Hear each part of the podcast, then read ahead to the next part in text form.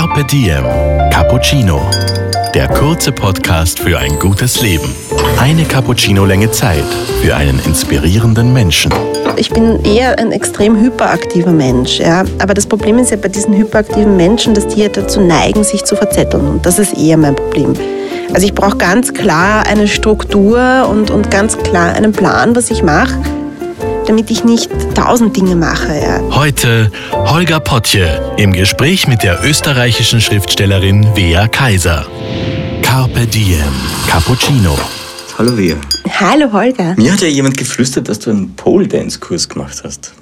Ja, das war meine Art der Ehevorbereitung. Äh, ich würde gerne hören, die Geschichte. Na, ich, mein Mann und ich, wir waren äh, in, in New York ähm, einen Monat zusammen und dann ist er nach Buenos Aires weitergegangen, weil er dort ein Fellowship an einem Krankenhaus hatte. Mein Mann ist Mediziner und ich bin noch einen Monat in New York geblieben und habe ihn sehr vermisst. Das war ein halbes Jahr vor unserer Hochzeit und habe mir dann überlegt, Moment, was könnte ich denn jetzt hier in New York Cooles machen, so als Einstimmung darauf, dass ich ja bald heirate. Und ähm, da allein Brautkleider shoppen so ziemlich das Deprimierendste ist, was man auf dieser Welt machen kann, habe ich dann die Idee gefasst, ich mache jetzt so einen Pole Dance Kurs. Ja. Ähm, Wobei aber dazu sagen muss, es war eigentlich mehr ein Lapdance-Kurs, weil mit diesen Stangen habe ich persönlich es nicht so. Aber das, ich meine, das ist in New York, ist das, ist das was ganz Normales. Das machen viele Frauen. Und das Interessante ist, die meisten Frauen, die, die diesen Kurs mit mir belegt haben, ja.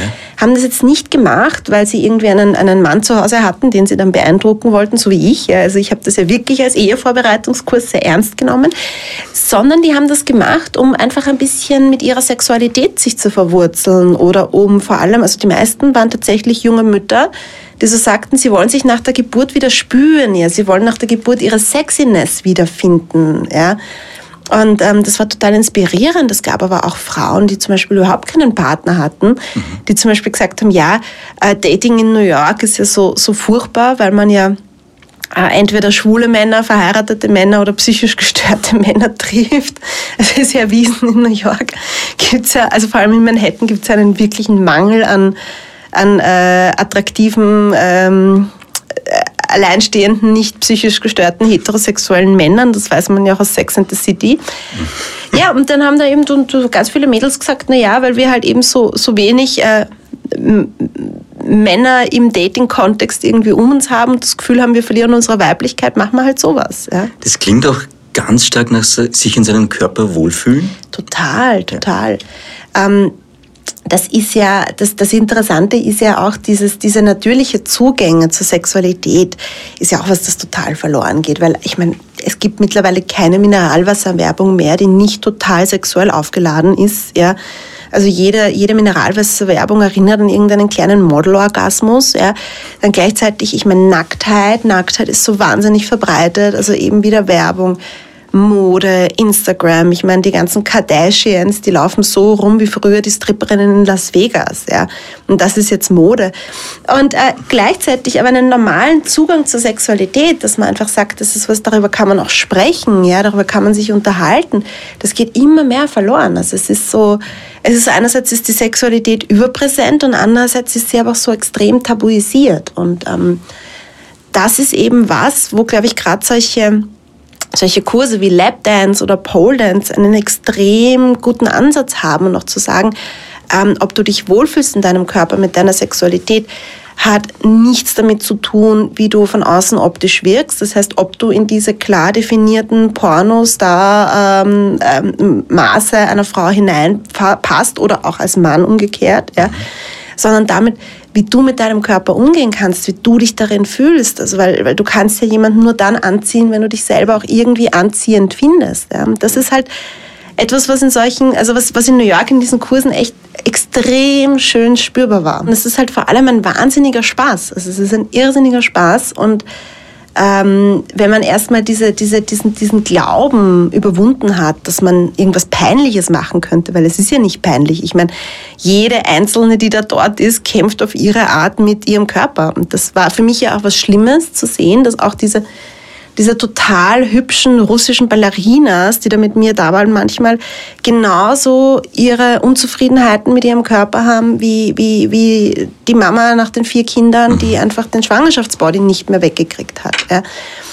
Und es war irgendwie deprimierend zu merken, wie viele Frauen heutzutage irgendwie ähm, Issues haben mit ihrem Äußeren. Ja. Aber auch gleichzeitig so schön, dass es dann so völlig egal ist, weil es geht jedem nur um sich selber. Und du musst dann irgendwann auch lernen zu sehen, okay, jetzt bin ich da, jetzt habe ich diese 90 Minuten für mich selber. Und dann war es immer ein irrsinniger Spaß und ich bin immer so leicht wieder rausgegangen. Ne? Also es war äh, anstrengend auch, aber sehr, sehr witzig. Aber du machst eh extrem viel. Also du gehst, glaube ich, viermal die Woche laufen, habe ich gelesen. Du gehst zweimal in Dreimal Yoga. die Woche. Dreimal die Woche. Dreimal die Woche. Wir wollen es nicht übertreiben. Aber das heißt, Bewegung spielt dann schon eine ganz wichtige Rolle dann bei dir im Leben? Äh, ja, aber das liegt halt auch daran, dass ich so einen extrem statischen Beruf habe. Also ich meine, ich sitze ja entweder vor dem Computer oder jetzt auf den Lesereisen sitze ich halt in Zügen, Flugzeugen, S-Bahnen, äh, Bussen, Taxis äh, und Buchhandlungen. Das heißt, ich mache ja kaum Bewegung, weil ich muss. Also ich habe ja nicht einmal wie viele andere Leute ein Büro, wo man zwischen Kaffee, Küche und Schreibtisch hin und her gehen kann. Ähm, also ich komme ja so wenn, im täglichen Leben auf keine Bewegung. Und ähm, die, die ganze Bewegung hat äh, bei mir dadurch angefangen, dass ich so unfassbare Rückenschmerzen hatte nach dem zweiten Buch, dass ich nicht mehr am Rücken liegen konnte. Mhm. Mit 25 Jahren. Ja, ich konnte nicht mehr am Rücken liegen. Ich habe dann gemerkt, ich muss was tun. Mhm. Habe dann zuerst begonnen mit Yoga weil äh, eigentlich, weil ich einer Freundin einen Yogakurs geschenkt habe und gemerkt habe, die geht nicht hin ohne mich. Und äh, habe das dann gemacht und habe dann festgestellt, dass mir das sehr gut Spaß, also sehr gut gefällt, äh, zu meinem großen Leid, weil ich davor immer sehr viele Witze über Yoga-Mädchen gemacht habe. Hast du? Habe ich mit Leidenschaft. Ähm, ja, und jetzt, jetzt, also es ist jetzt echt was geworden, was ich richtig brauche, denn ähm, man lernt beim Yoga so bei sich zu sein. Mhm. Ja, nur nur ähm, mal kurz auf dieser Matte zu sein, sich selber die Zeit zu geben. Und das, also die schwerste Position ist für mich Shavasana. Das ist das, wo man am Rücken liegt nach der Yoga-Einheit. Und entspannen sollte. Genau, und das ist für mich die schwerste Einheit, das ist das Schwerste, dann nicht mit dem Kopf schon zu denken, okay, wenn ich jetzt aus dem Yoga-Studio rausgehe, was mache ich dann alles, sondern zu sagen, jetzt bin ich da. Okay, das Runterkommen, Entspannen ist ja, am schwersten für dich. Absolut, absolut. Und gleichzeitig, und das Laufen liebe ich halt deshalb, weil da kann ich so richtig meinen eigenen Gedanken auch davonlaufen. Gell? Du hast gesagt einmal, äh, wir kommen immer alle guten Ideen des Lebens beim Joggen. Ist das noch so oder sind die jetzt woanders unterwegs? Na, meistens schon tatsächlich ja. beim Joggen, weil ähm, der Punkt ist ja der, ähm, der Mensch muss ja empfänglich sein für Ideen. Und wir sind nicht empfänglich für Ideen, wenn wir die ganze Zeit im Smartphone Facebook durchscrollen in der U-Bahn. Carpe Diem. Cappuccino. Aber was ich mir noch notiert habe, ist ehrgeiziges Ziel, Marathon in unter vier Stunden laufen, bevor du 40 bist. That's the plan. Really? Das ist der Plan, ja. ja? Na, ich habe ja immer, ähm, also ich bin ja ein Mensch, ich brauche Ziele. Ich brauche immer so Dinge, die ich mir vornehme, sonst wird es nichts. Ich habe ähm, mir immer vorgenommen, ich schreibe drei Romane, bevor ich 30 bin. Und das habe ich geschafft. Das geschafft, ja. Und das war für mich jetzt im Nachhinein eine sehr gute Entscheidung, weil ähm, das Problem ist nämlich, wenn ich keine Fristen habe, wenn ich mir nicht was vornehme, wenn ich keine Ziele habe, ich mache dann einfach nichts. Oder ich verzettel mich halt. Ich bin so eine Verzettel-Queen. Das heißt, du hast den inneren Schweinehund als Haustier eigentlich daheim auch, oder? Äh, nein, mein Haustier ist ein äußerer Schweindelhund, also Dante. ein, ein der Dante Macchiato, genau. Aber ähm, also der innere Schweinehund, ich meine, ich habe den relativ gut im Griff, aber, aber ich muss ihn im Griff haben. Ja? Also ich bin halt niemand, der so von sich aus. Bist du ein fauler Mensch? Das glaube ich ja gar nicht. Nein, überhaupt nicht. Ich bin so, ich bin eher ein extrem hyperaktiver Mensch. Ja? Aber das Problem ist ja bei diesen hyperaktiven Menschen, dass die ja dazu neigen, sich zu verzetteln. Und das ist eher mein Problem. Also ich brauche ganz klar eine Struktur und, und ganz klar einen Plan, was ich mache. Mhm damit ich nicht tausend Dinge mache. Ja. Was ich jetzt schon bemerkt habe, ist auch so, äh, du hast glaube ich auch mal gesagt, ich bin ein Mensch, der sich selber bremsen muss, ich bin mir selber zu schnell. Aber das so mit der richtigen Lebensgeschwindigkeit für dich selbst, findest du die oder wie findest du zu der dann? Oder hast also, du die schon? Ich habe gemerkt, ähm, was mir gut tut, um so eine gesunde Geschwindigkeit zu erwischen, ist äh, Routine. Ja. Okay.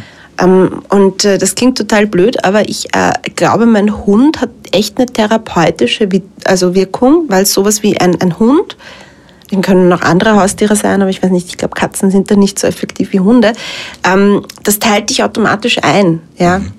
Ich meine, mit einem Hund musst du in der Früh aufstehen und rausgehen, dann musst du zum Mittag mal raus, dann musst du am Abend mal raus. Ja, der braucht seine Bewegung, der braucht seine Aufmerksamkeit und dadurch ist automatisch dein Tag ja schon mal strukturiert. Ich habe mein Trainingsprogramm. Ähm, ich bin, bin meine, meine Trauzeugin ist äh, Sportmedizinerin in der Sportordi äh, in der, in der Eiserstraße. Und äh, die hat mir da jetzt mein Marathon-Aufbautrainingsprogramm gemacht.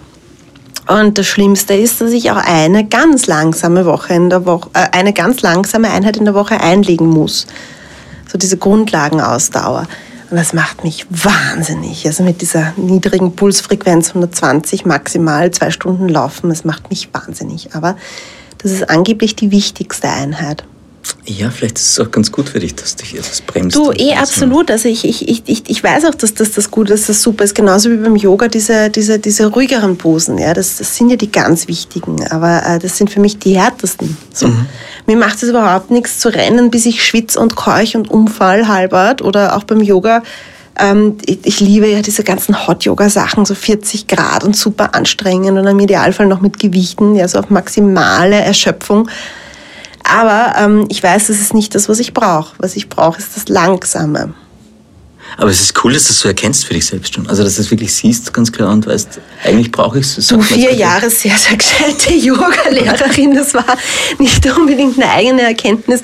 Also, diese, diese Rosen möchte ich mir nicht streuen, sondern einfach den, den Yoga-Lehrerinnen, die mir da immer geholfen haben, äh, das auch zu sehen, ja, die mir auch irgendwann einmal ähm, begonnen haben zu sagen, du, ja, das ist super, dass du so, so extrem biegsam bist, aber vielleicht schaust du jetzt einmal nicht, wie weit kriegst du deinen Haxen da über den Kopf, sondern schaust einmal vielleicht, äh, wie weit, wie lang kannst du deinen Geist auch auf dieser Matte halten.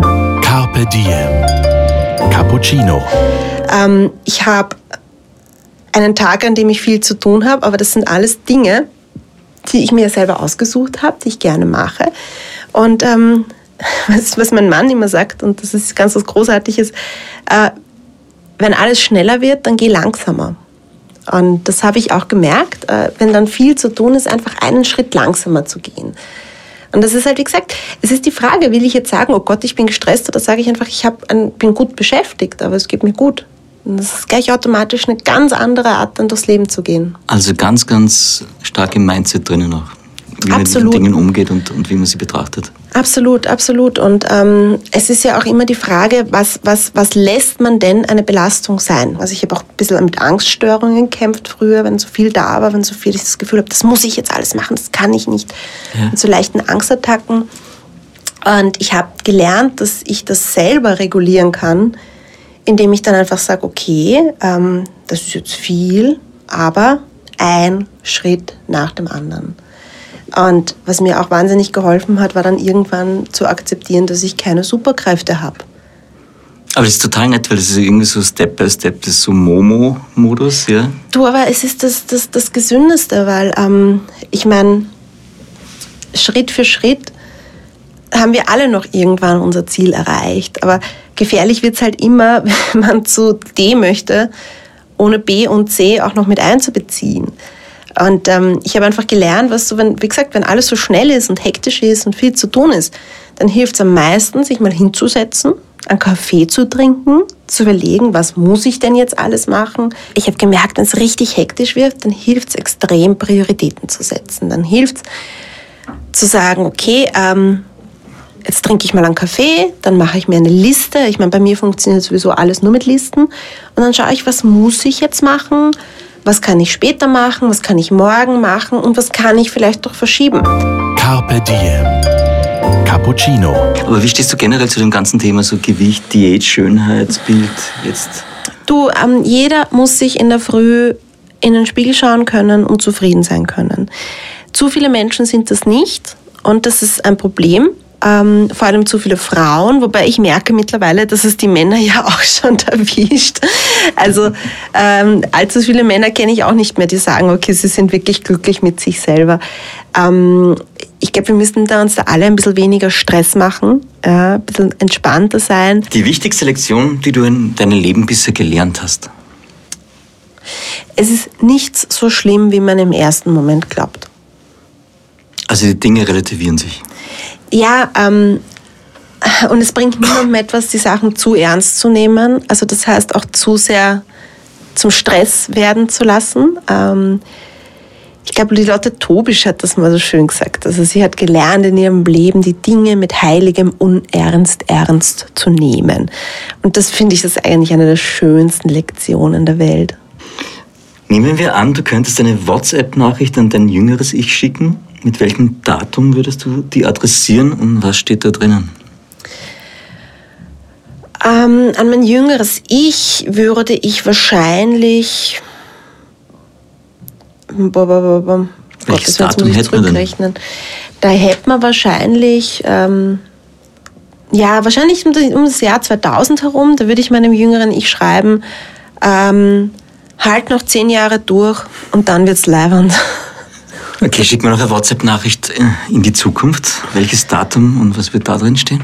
Also zu glauben, wir wissen, was die Zukunft bringt, wir können sie irgendwo beeinflussen, da bin ich sehr vorsichtig. Ja, da bin ich sehr, sehr vorsichtig, denn ich habe Altgriechisch und Ich Latein gerade studiert. sagen, du bist bei den Wenn römischen ich Griechengöttern. eines weiß, ist dann, dann, man kann sich vom Orakel im Delphi einen Orakelspruch holen, aber wenn du ihn falsch interpretierst, dann bringt es dir gar nichts.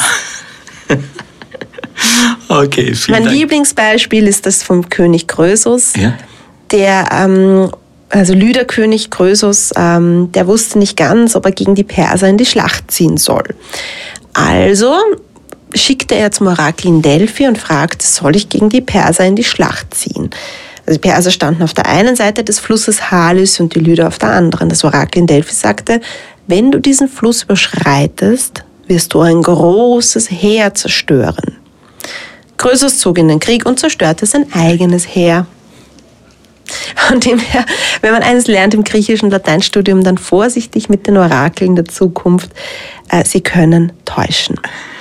Wunderschön, danke für den Abschluss. Ich habe jetzt noch einen Wordrap. Also, High Heels oder Sneakers? Kommt auf die Uhrzeit drauf an. Okay. Clint Eastwood oder Vivian Westwood? Vivian Westwood. Sonntag oder Montag? Montag in der Früh. Okay. Und jetzt geht es ein bisschen mehr um Assoziationen. Druiden und Waldviertel.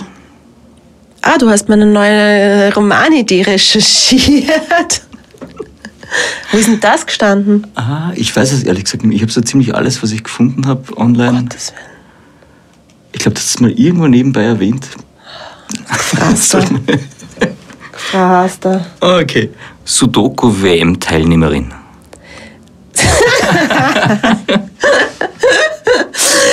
Ähm, ja, ich, ich, ich gewesen 2013 in China. Wie ist das passiert? Wie kamst du Naja, ich habe ähm, ich hab, äh, mich, äh, ich habe irgendwann erfahren, dass es eine Sudoku-Weltmeisterschaft gibt und das hat mich interessiert, weil ich habe ja so eine Vorliebe für die skurrilen Dinge des Lebens und da wollte ich unbedingt hin und äh, weil Österreich keine eigene Mannschaft hatte, habe ich mich dann einfach für Österreich äh, dort angemeldet. Und das hat so funktioniert. Die haben dich hingeschickt und du hattest, konntest er teilnehmen. konnte mich ja keiner hinschicken, weil es gibt ja hier keinen Verband oder so. Aber du warst bei der Weißt du du, warst. ähm, Australien hat keinen eigenen Skiverband, soweit ich weiß, und Österreich hat keinen Sudoku-Verband. Und von dem her habe ich mich da einfach registriert als Teilnehmerin aus Österreich und äh, bin dann dort äh, angetreten. Aber eigentlich, weil es mich interessiert hat, weil ich darüber schreiben wollte, weil ich Ja. wissen wollte, was sind das für Menschen, die sich aus aller Herren Länder äh, da in China trifft, um gegeneinander so Doku zu rätseln. Vor allem, ich wollte wissen, wie das ausschaut. Relativ unspektakulär. Was bedeutet Carpe Diem für dich? Ähm, Carpe Diem ist der Name eines meiner absoluten Lieblingsfrühstücksgetränke. Ähm, das ist so ein Kombucha-Teeaufguss, den ich wirklich wahnsinnig gern äh, mit Mineralwasser gespritzt zum Kaffee habe in der Früh. Mehr Geld oder mehr Sex? Mehr Sex natürlich. Ähm, denn man kann so viel Geld haben auf der Welt, das wird einen nie so umfassend glücklich machen wie so ein richtig schöner Orgasmus. Zwillingsmänner. Äh, Zwillinge faszinieren mich grundsätzlich. Einerseits äh, das Sternzeichen, andererseits auch Zwillinge an sich. Ja, in all meinen Büchern gibt es ja Zwillinge, falls dir das aufgefallen ist. Ähm, und ja, bevor, also ich habe mein Leben lang eigentlich immer nur zwei Sternzeichen gedatet. Das eine ist äh, Zwilling und das andere ist das, was im November ist. Was ist das, Quint? Ah, Skorpion. Skorpion, genau. Zwillinge und Skorpione. Alle meine, alle meine Liebschaften waren entweder Zwillinge und Skorpione und ich weigere mich trotzdem an diese ganzen Sternzeichen-Sachen zu glauben. Es gibt kein Muss- Muster. Ja, es gibt aber wirklich ein Muster und zwar, dass tatsächlich alle meine Freunde um dieselben äh, Cluster im Kalender Geburtstag haben. Ich habe keinen einzigen Freund, der im Februar Geburtstag hat. Wirklich? Aber dafür Mai und Juni, August und November und äh, Dezember sind Party durchgehend. Kochbuch. Ich liebe Kochbücher und ich liebe es, das zu machen, was äh, die nicht vorschlagen und dann festzustellen, dass es gut schmeckt. Lieblingsgottheit. Äh, Athene, die Göttin der Weisheit. Liebe Wea, vielen Dank fürs Kommen. Und Lieber Holger, danke dir. Super, danke dir. Dir hat unser Carpe Diem Cappuccino geschmeckt? Dann gönn dir die XL-Variante.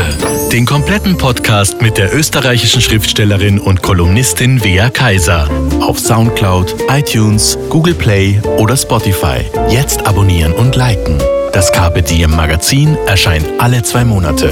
Besucht auch unsere Social Media Portale auf Facebook, Instagram und YouTube und unsere Website carpediem.live. Carpe Diem, der Podcast für ein gutes Leben.